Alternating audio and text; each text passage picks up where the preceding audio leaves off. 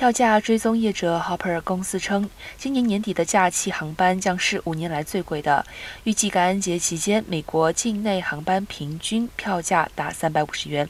国际往返平均票价七百九十五元，与新冠疫情爆发前的二零一九年相比，各增加百分之二十二。根据 Hopper 调查，今年圣诞节假期，美国国内往返机票价格将比2019年贵将近三分之一，平均为463元；国际票价价格则上涨百分之二十六，达1300元。